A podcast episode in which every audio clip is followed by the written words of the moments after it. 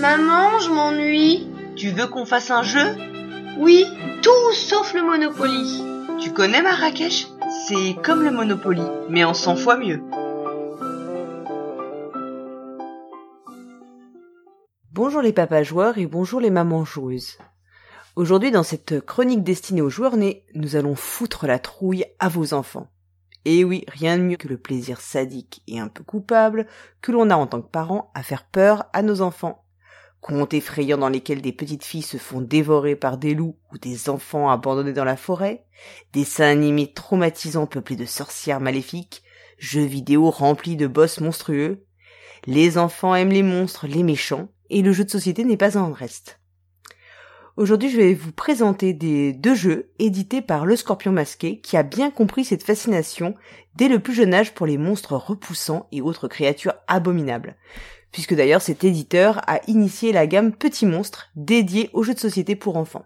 Alors, je vous rassure, je ne commettrai pas le crime de l'aise-président de chroniquer Maudite Momie. J'ai trop peur d'avoir des problèmes, moi. Tout d'abord, parlons ici d'un jeu vraiment quasi parfait pour les petits. La chasse aux monstres. La chasse aux monstres est un jeu coopératif pour 1 à 6 joueurs dont Antoine Boza, édité donc par le Scorpion Masqué. Ce jeu est conseillé pour des enfants de 3 à 8 ans, mais en réalité il est accessible dès 2 ans et demi, avec un peu de patience sur les premières parties. Et il plaît largement au-delà de 8 ans. Vous le trouverez sur le site de Philibert au prix de 16 euros. Le matériel est composé de 20 cartes monstres recto, lit d'enfant verso. 10 tuiles jouets, ballons, peluches, poupées, Lego, avions, tambours, etc., etc. Une tuile chaussette, une tuile monstre tapis, trois tuiles corps de monstre, tête, poitrail et pattes, un placard en carton qui est intégré dans le fond de la boîte de jeu, et bien évidemment la règle du jeu. La chasse aux monstres est un jeu de mémoire, mais bien plus funky que le très classique Memory. Hein, surtout quand vous avez, comme moi, eu la version Richesse de la Bavière qui avait été offerte par le comité de jumelage franco-allemand de ma ville. Alors, les cartes sont posées face lit d'enfant au centre de la table de jeu. On en retourne une, et apparaît alors l'un des abominables monstres qui viennent hanter les rêves des enfants pour les transformer en cauchemars. Mais chaque monstre a un point faible, il est lui-même effrayé par l'un des jouets présents dans la chambre de l'enfant. Et à vous de le retrouver. Chaque joueur à son tour retourne l'une des douze tuiles objets posées face cachée pour retrouver l'objet qui fait fuir le monstre. Sur la carte monstre, il y a donc le monstre et un petit sigle présentant l'objet, ça peut être le Lego, la poupée, le nounours, et donc il faut retrouver l'objet correspondant pour se débarrasser du monstre. Si on se trompe, eh bien on va retourner l'une des trois tuiles qui représentent le corps du monstre. Et lorsque le corps du monstre est complété totalement, et euh, on révèle alors un nouveau monstre du paquet. Si quatre monstres entourent le lit, eh bien la révélation d'un cinquième monstre fait alors perdre la partie. Parmi les douze tuiles objets se trouve également une chaussette, et là on doit remélanger les tuiles objets, donc ce qui complique un petit peu la mémorisation, et aussi une tuile monstre tapis, et dans ce cas, on tire automatiquement une nouvelle carte monstre sans attendre d'avoir reconstitué les trois parties du petit monstre. Si l'on trouve le jouet qui fait fuir l'un des monstres entourant le lit, alors le monstre est renvoyé au placard, accompagné de la petite phrase rituelle Au placard les monstres! Le matériel de ce jeu est vraiment très réussi les illustrations de, alors je m'excuse déjà pour la prononciation, donc les illustrations de Maciej Siamanowicz, bon le polonais n'était pas ma première langue euh, au collège, sont donc réellement réussies, elles sont pas du tout vieillottes et au contraire très très modernes. Elles lorgnent un petit peu du côté de Monstres et compagnie, et elles laissent place à l'imaginaire et amusent beaucoup les enfants. Le placard qui est intégré dans la boîte et dans lequel on va faire glisser les cartes euh, lorsque l'on peut dire euh, au placard les monstres, c'est une excellente idée. Les enfants adorent et euh, le, enfin, le fait de prononcer cette petite phrase rituelle au placard les monstres en même temps, ça c'est un carton carton assuré auprès des petits comme des grands. Le mécanisme du jeu est quant à lui également apprécié. C'est très très très très simple et en même temps ça change, comme je vous le disais, des classiques jeux de mémoire. Alors avec les tout petits, il faut s'armer de patience parce que bah, souvent ils ont tendance à retourner naturellement toujours la même tuile. Et ça, en tant qu'adulte, ça va vite vous rendre dingue. En revanche, ils savent souvent retrouver le bon jouet si la tuile a été précédemment retournée, et parfois bien mieux que les adultes.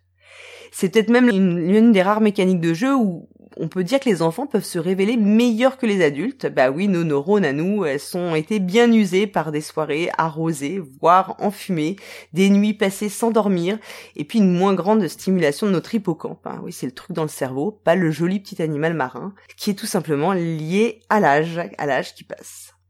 C'est donc un jeu pour enfants qui présente vraiment un challenge même pour les adultes, et ce qui est tout à fait notable et rend les parties intéressantes pour toute la famille. Alors vous comprenez bien qu'à la maison, on recommande la chasse aux monstres. Hein. Tant la maman joueuse que les enfants joueurs. C'est vraiment un jeu indispensable et à tester dès le plus jeune âge. Le second jeu du scorpion masqué dont je vais vous parler aujourd'hui, c'est La légende du Wendigo, qui est donc un jeu de Christian Lemay euh, lui-même, illustré par Nikao, qui est pour 2 à 6 joueurs à partir de 6 ans. Il est quant à lui disponible chez Philibert au prix de 17,95€.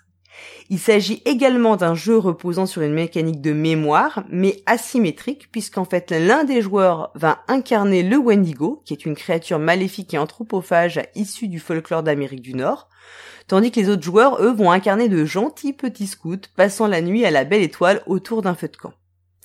La boîte de la légende du Wendigo se compose de 32 tuiles scouts. Au recto, on a un scout unique. Au verso, on a un groupe de scouts.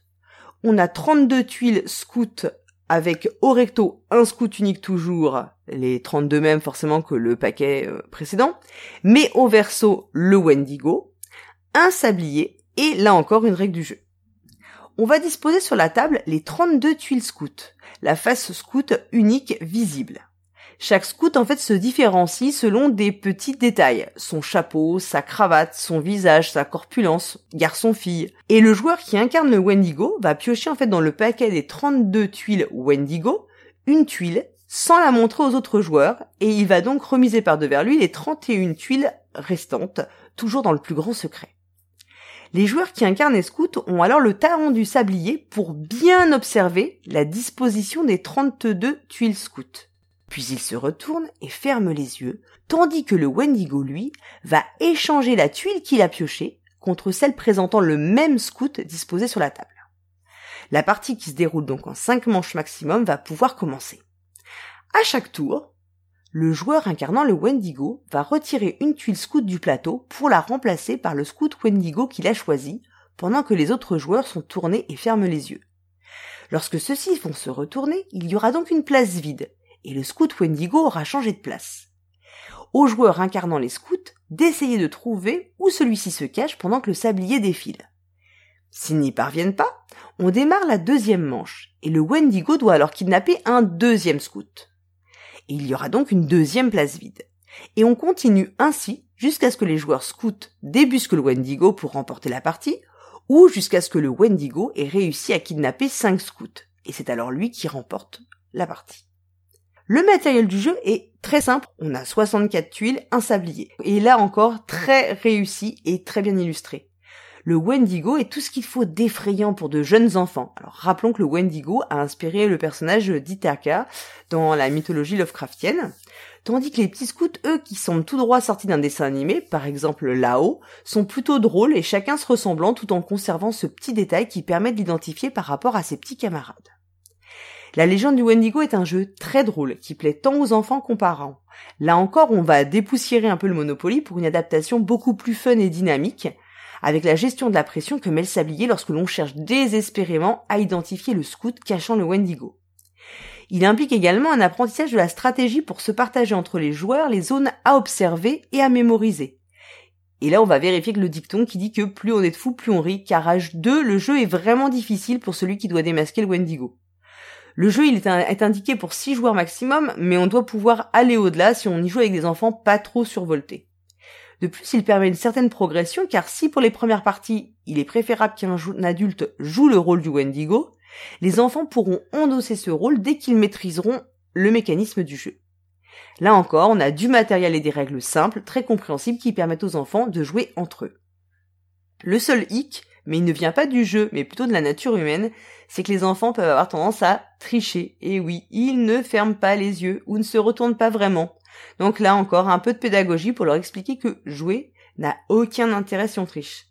Encore relancer un dé une fois de temps en temps, bon, ça n'influe pas forcément sur le cours d'un jeu, hein. bon, je sais, je suis quelqu'un de laxiste. Mais là, pour ce jeu-là, ça n'a aucun sens de tricher, parce que si vous regardez quelle est la tuile du Wendigo avant même de jouer, il y a vraiment plus aucun intérêt à jouer du tout. Donc là encore, je recommande ce jeu, qui fonctionne sur le principe du memory, mais en beaucoup plus rigolo pour toute la famille. Voilà, ma chronique est terminée, et le mois prochain, en revanche, je vous parlerai de jeux ultra classiques revisités, mais d'ici là, jouez bien, et surtout, avec vos enfants.